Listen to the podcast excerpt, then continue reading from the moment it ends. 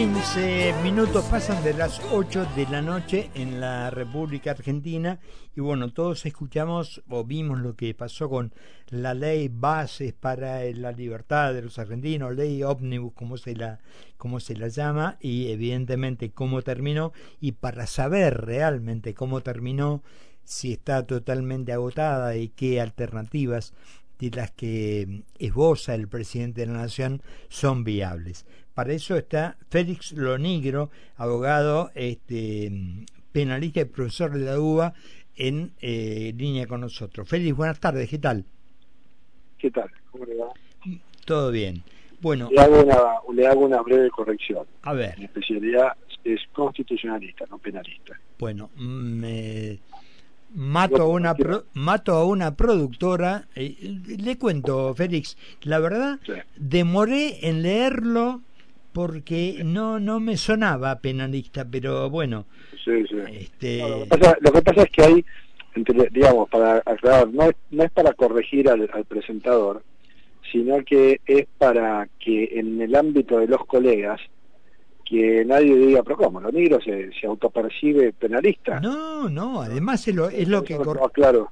No, es lo que es lo que corresponde. Además, como precisamente estamos eh, hablando de un tema de que no tiene que ver mm, lógicamente con lo penalista. Yo estaba por por arrancar casi con una este, digamos, con tirarme algún mérito mío diciendo, bueno, precisamente el periodista más que saber, porque los periodistas tenemos un universo de conocimientos, pero con una profundidad de 10 centímetros, dije precisamente la calidad es saber a quién convocar a la gente que sabe para que nos explique bien. Así que por eso, Félix, aclarado el tema y le pido la disculpa del caso. No, por favor. Bueno, eh, la ley está definitivamente caída. Bueno, así parece. En, lo formal no, porque formalmente el proyecto no fue retirado por el presidente y por lo tanto eh, lo que hay es una moción de censura para que, perdón, una moción de orden para que el proyecto vuelva a comisión a pesar de haber tenido la aprobación general y así está la situación. Ahora, después que el presidente ya no no le ordene a su gente a que no impulse el tratamiento y demás, ya es otra cosa, y es probable que en los próximos días termine sacándolo, porque si el, si el, si el, proyecto no se saca, no lo saca del Congreso, va a mantener estado parlamentario, y va a mantener estado parlamentario como para... Estado parlamentario significa que es susceptible de ser tratado este, por el espacio de un año posterior, del año parlamentario siguiente. El año parlamentario no es como el año calendario. Mm. El año parlamentario es el que empieza el primero de marzo y termina el 28 de febrero del año siguiente. O sea que si en sesiones extraordinarias ahora, año parlamentario 23-24, se presentó este proyecto, tiene aprobación general, está en comisión, no fue retirado, bueno, hasta febrero del año que viene va a estar en condiciones de ser tratado por el Congreso, salvo que, insisto, el presidente lo retire formalmente y vamos a ver si lo hacen. O que se, o que se demore y pierda el Estado parlamentario, por ejemplo. Exacto, o que se demore y pierda el Estado parlamentario, efectivamente. Ahora, eh, de, de, no ser retirado esto por eh, el Ejecutivo, el, la votación que ya tiene, esta, esta aprobación, esta, eh, ¿la mantiene o la pierde? cayó. Cayó esta aprobación porque ah. el, reglamento de la Cámara de Diputados establece que cuando un proyecto vuelve a comisión, eh, si tiene aprobación general, que es la primera aprobación que se, le da a toda ley, primero general, después artículo por artículo, bueno, en este caso tiene aprobación general, vuelve a comisión, bueno, ya está, esa vuelta, ese pase hacia atrás es como que borra la aprobación en general. Eso lo establece el reglamento de la Cámara de Diputados, el artículo 155, y vale la pena aclarar que es un hecho histórico, porque no hay por lo menos recuerdos, este, yo he consultado con, algunos especialistas o, digamos gente, gente que con años en el Congreso no recuerdan que haya habido una situación como esta. Sí que un proyecto vuelva a comisión después de, después de estar siendo tratado en la Cámara de Diputados, eso sí, pero no con una aprobación general. Claro. Claro. Ahora, seguimos. El, presidente ha dicho, o, imaginamos, o algo, algo adelantó, que si no era por esta vía iba a manejarse tipo eh, decretos o tipo, bueno, lo otro que es un, un, eh, una, un plebiscito. Plebiscito, sí, sí, este, o, o consulta popular. ¿Eso qué valor tiene? ¿Quién lo puede proponer? ¿Qué eh, respaldo tiene que tener? O sea, ¿lo pide el presidente y va para adelante o necesita que las cámaras se lo prueben o no? No. La consulta popular está prevista desde el año 1994 en la Constitución y el artículo 40, que es el que, la, establece el marco normativo general, porque después hay una ley reglamentaria también de la consulta popular, eh, el artículo 40 este, establece dos tipos de consulta, una vinculante, otra no vinculante. Bueno, la vinculante es la obligatoria, digamos, la que las autoridades tienen que respetar, o sí o sí, lo que dice el pueblo hay que cumplirlo. La otra es una sugerencia, la no vinculante es una sugerencia, y la gente opina una cosa, pues las autoridades pueden hacer lo que quieren. Eh, bueno, lo que dice la Constitución es que el presidente únicamente puede convocar a una consulta popular no vinculante. Eh, uno dice entonces, bueno, quiere decir que el presidente podría convocar a consulta popular sobre el tema de la ley ómnibus. Bueno, no. Puede convocar a consulta no vinculante, pero no sobre ese tema. O sea, no sobre cuestiones que corresponden constitucionalmente al Parlamento. Atribuciones del Congreso, ah. bueno, para eso solamente el Congreso puede convocar a consulta popular. El presidente puede, puede convocar a consulta para temas de su competencia. Eh, yo, por ejemplo, quiere indultar a Cristina Fernández. Entonces, bueno, el presidente decide consultar a la gente, le presenta un proyecto de decreto de indulto, la gente dice sí, dice no, después mire hace lo que quiere porque en la consulta no vinculante. No vinculante. no es vinculante, eh, pero bueno, es una, una, como una especie de tanteo a la población a ver qué le parece. En este caso la ley ómnibus es materia legislativa y por lo tanto el presidente ni siquiera puede convocar a consulta no vinculante sobre esa temática. Va a ser solo el Congreso y ahí entró un proyecto de ley presentado por el diputado Milman, sí. Eh, en el que justamente presenta un proyecto de ley para que se convoque a consulta popular para ser sometido al pueblo el tema de la ley ómnibus. Bueno, es un proyecto de iniciativa del diputado. Ahora, Félix, lo, lo, que uno se pregunta en un proyecto que pese a haber tenido 600 y pico de artículos y terminar con 200 o 300, creo que menos de 300, ¿qué es lo que se le pregunta, aunque sea no vinculante a la gente? Bueno, Ahí está el problema, porque aun cuando el proyecto saliera del Congreso y la, convocatoria la hiciera el mismo Congreso, que no, no, no habría reparo constitucional en ese punto, eh, cuando se convoca al pueblo es como, una, si fuera, como si fuera una elección. Entonces interviene la Justicia Nacional Electoral para fiscalizar el, acto eleccionario y demás.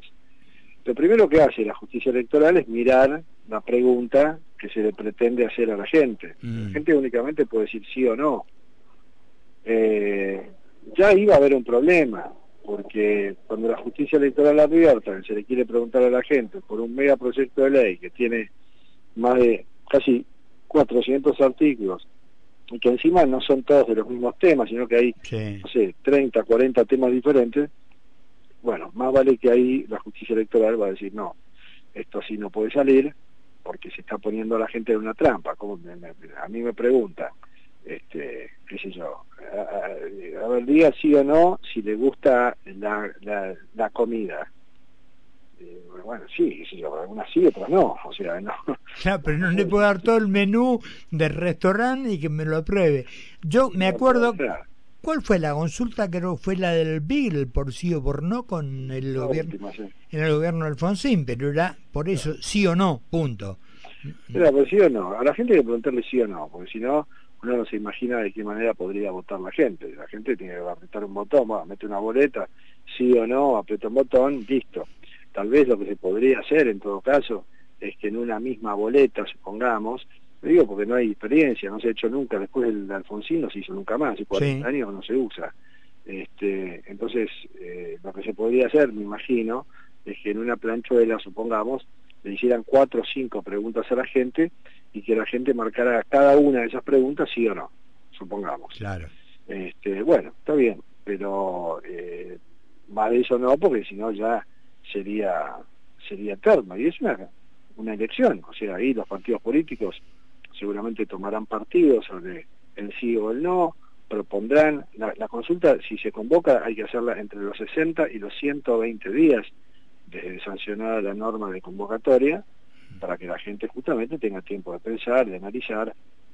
Este, este, hay que tener un pueblo con una cultura cívica muy elevada para que pueda entender todas las cosas que están en este mega proyecto. O sea, me causa mucha gracia porque se le preguntaría a la gente, por ejemplo, si está de acuerdo con que, eh, supongamos, los eh, las sucesiones, en lugar de pasar por los jueces, pasen por los este, por, por, por, por un escribano.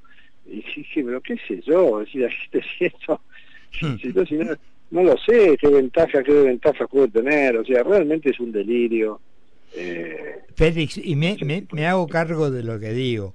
Estamos hablando de que evidentemente la ciudadanía mayormente no está capacitada para eso, pero con lo que vimos de los diputados trabajando en comisión, le digo que tampoco les sobra mucho. ¿eh? No, pero justamente los diputados, eh, para analizar un proyecto de ley de estas características, tienen que... A ver, vamos a suponer yo, que soy abogado, que soy constitucionalista, yo he leído todo, porque no solamente porque me preguntan los medios, sino porque me preguntan también algunos legisladores. Entonces, bueno, tengo la posibilidad de dar opiniones, de asesorar, de escribir. Bueno, yo cuando agarré todo eso, y bueno, a ver, cuando llegó la parte laboral tuve que consultar con un par de colegas especialistas en derecho laboral, cuando vino la parte societaria llamé a un par de colegas míos, o sea, he tenido que hacer interconsultas porque uno no entiende absolutamente todo. Imagínense los legisladores, que, que algunos, que, la mayoría, bueno, la mayoría son abogados, pero, pero los que no lo son tienen que, consultar, eh, eso lleva tiempo. Entonces, pretender que en sesiones extraordinarias, que en un mes los legisladores este, aprueben, analicen, porque se supone que el legislador si vota tiene que votar a conciencia y analizar. Bueno, es realmente es, es un espanto el procedimiento este, que encaró mi ley para esto, que además se suma al mega decreto, ¿no? que tiene otros 400 artículos. Sí, sí, que el, el, y el DNU, bueno, está teniendo rebotes por todos lados, hay una cantidad de, de, de cautelares que se están, este, que están saliendo prácticamente todos los días, ¿no? Y está frenado en la parte laboral, ya hay una declaración de inconstitucionalidad, este, está frenado en la parte de los viajantes de comercio, en la ley de, la ley de tierras, en la parte del, Instituto de Industria Cervatera, eh, qué sé yo, eh, tiene cuatro o cinco ítems ahí y bueno, la Corte después tendrá que resolver, porque también acá en el medio de todo esto está la intervención de la justicia y de la Corte Suprema, que por ahora mira de afuera, eh, pero que en algún momento va a tener que resolver todo, este tema del DNU. Si a mi ley se le cae el DNU y ya se le cayó esto, y bueno, es un, va a tener que refundar o reformular su procedimiento, ¿no? Sí, además que de, de, todos modos, de acuerdo a lo que había planificado, que tiene que ver con ganar tiempo, con tomar medidas que pueden gustar, no, pero rápidamente ya los tiempos se fueron todos, ¿no? se consumieron, se consumieron los tiempos, este, ha hecho todo de un modo muy introspectivo.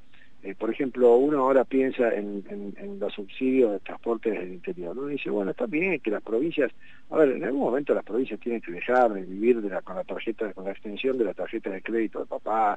Se, se tienen que poner los pantalones. Me parece que está bien, perfecto. Pero yo tampoco puedo a un hijo que no trabaja hace seis meses, yo lo puedo mantener, es decir, ya te mantengo, no sé, tres, cuatro meses, seis meses más, después empecé a buscar algo, ¿viste? Porque y acá lo mismo, esto no puede ser de un día para el otro, ah, le saco todo.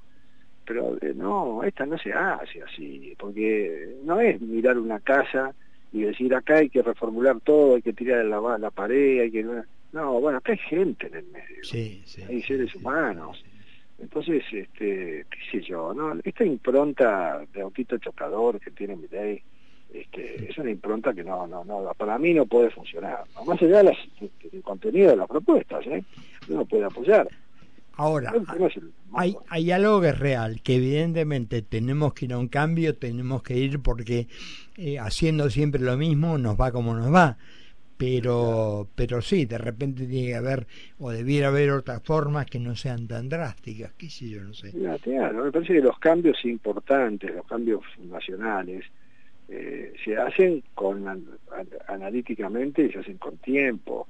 Eh, usted no ve ninguna obra eh, ni artística este, ni, monumental que se haya hecho en, dos minutos. Las cosas importantes llevan su tiempo, se hacen del mismo modo que uno, uno sale de, una operación, no hay posoperatorio. Yo no puedo salir de una operación de, columna y ir a jugar al fútbol el día siguiente. No, no, hay un tiempo, o sea, no, no, no, no se puede hacer las cosas, no se pueden hacer las cosas así. Y bueno, este es el tiempo que mi ley no le, no le quiere dar a los legisladores. Él cree que en dos años puede dar vuelta todo y, y, hasta que no se concientice que después del desastre que, que se ha heredado, de 20 años de gobierno, que este presidente o el que hubiera tenido que estar en su lugar se podrán llevar los laudos de hacer una buena siembra, pero no van a cosechar ellos. Mm. La cosecha vendrá más tarde. Ahora, ahora, Félix, considerando que evidentemente los que están del otro lado, los que perdieron, los que ya sabemos cómo se manejan, van a ser una fuerza tan grande para que nada pueda avanzar ni cambiar, que la verdad que uno se pone muy pesimista, ¿no? Entre este método que es demasiado, demasiado rápido y los otros que están agazapados esperando a ver dónde pongo el palo en la rueda, ser optimista es difícil. Pasa que un gobierno no tiene una sola columna, un gobierno tiene distintas columnas de las que se sostiene y fundamentalmente las políticas son dos, el Congreso y el Poder Ejecutivo. El Poder Ejecutivo hace lo suyo, pero necesita del Congreso. Así funciona un sistema de pesos y contrapesos, gracias a Dios, porque si no de lo contrario tendríamos emperadores, dictadores, autócratas. Entonces, este, hay elecciones legislativas, hubo elecciones legislativas, en las que la gente no votó a Milei. A, a Milei no le fue bien en las generales. Mm. Entonces, por eso tiene siete senadores, 34 diputados, y no tiene las mayorías necesarias. Ahora, si él cree que esto lo puede resolver con una este, con, una imagen óptica que es el 55% de votos que sacó en el balotaje, se va a equivocar, porque en el balotaje lo votó su núcleo duro, que fueron los mismos que lo votaron en, las generales, y después recibió un, un, 50% más de votos, de, de, otros como yo, por ejemplo, que no lo voté en las generales, y lo voté en el balotaje por espanto a lo que había del otro lado. Ahora, él no se puede basar en, que, en que ah, la gente del 55% votó esto. No, no, no votó esto el 55%. Y bueno, eh, hasta que no se dé cuenta de que se tiene que dedicar a construir consensos, eh, bueno, que saque, que va a tener que sacar el pie acelerador, ¿no? Vamos a ver ahora cuando vuelva cómo sigue la historia. Eh, Veremos. Lo negro, le agradezco muchísimo estos minutos tan didácticos con nosotros, ¿eh? No, por favor, un abrazo grande. Hasta luego. Hablamos con Félix Lo Negro.